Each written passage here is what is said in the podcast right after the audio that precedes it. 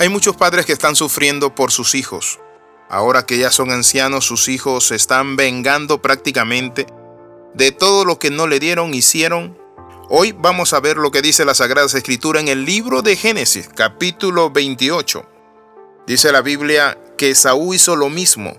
Y vio Esaú cómo Isaac había bendecido a Jacob y le había enviado para tomar para sí mujer de allí, que cuando le bendijo le había mandado diciendo, no tomarás mujer de las hijas de Canaán.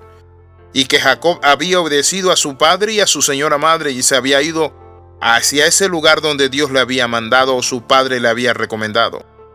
Vio asimismo Esaú que las hijas de Canaán parecían mal a Isaac su padre. Y se fue Esaú a Ismael y tomó para sí mujeres de allá. Es decir, Dios quiere que tú y yo vivamos una vida recta y correcta.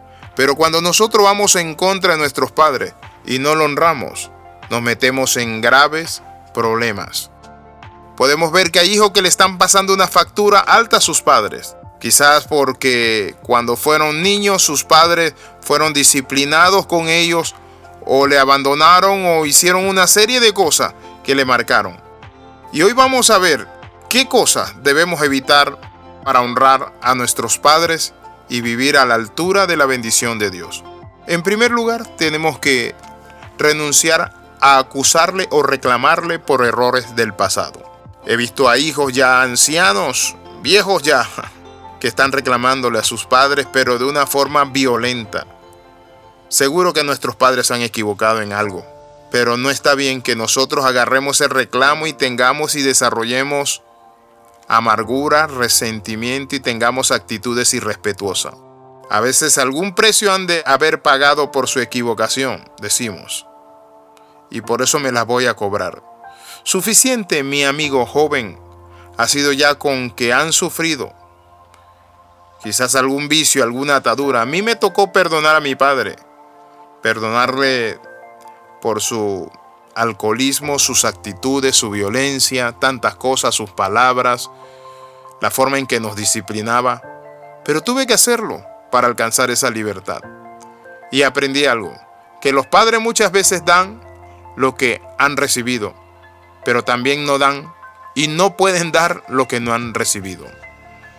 Por eso la Biblia nos muestra a nosotros que Saúl se puso rebelde como vio que su padre Isaac le dijo a Jacob, mira Jacob, buscarás mujeres de mi pueblo, de mi familia, mujeres santas, mujeres que son diferentes a estas mujeres cananeas. La Biblia dice que Esaú vio cómo Isaac había bendecido a Jacob y que había obedecido a su padre Jacob y a su madre y se había ido al lugar que le habían dicho.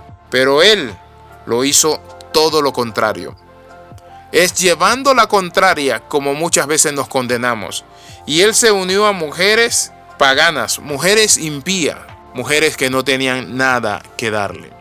Ignorar o rechazar los consejos de nuestros padres, eso nos lleva a deshonrarlo.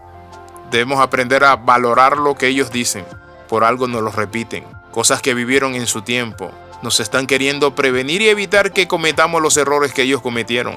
Pero también hay otro error que podemos cometer y ¿saben cuál es? dejar de proveer para sus necesidades.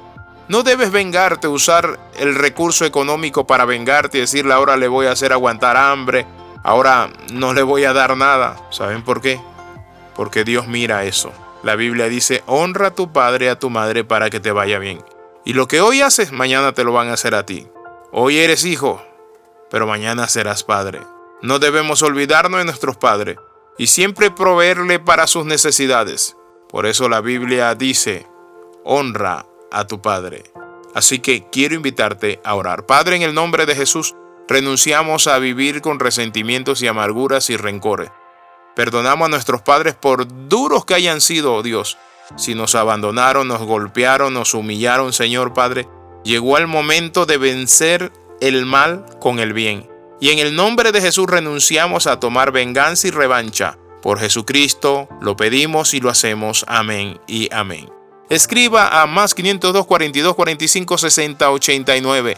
Le saluda el pastor y capellán Alexis Ramos. Bendiciones de lo alto. Nos vemos la próxima.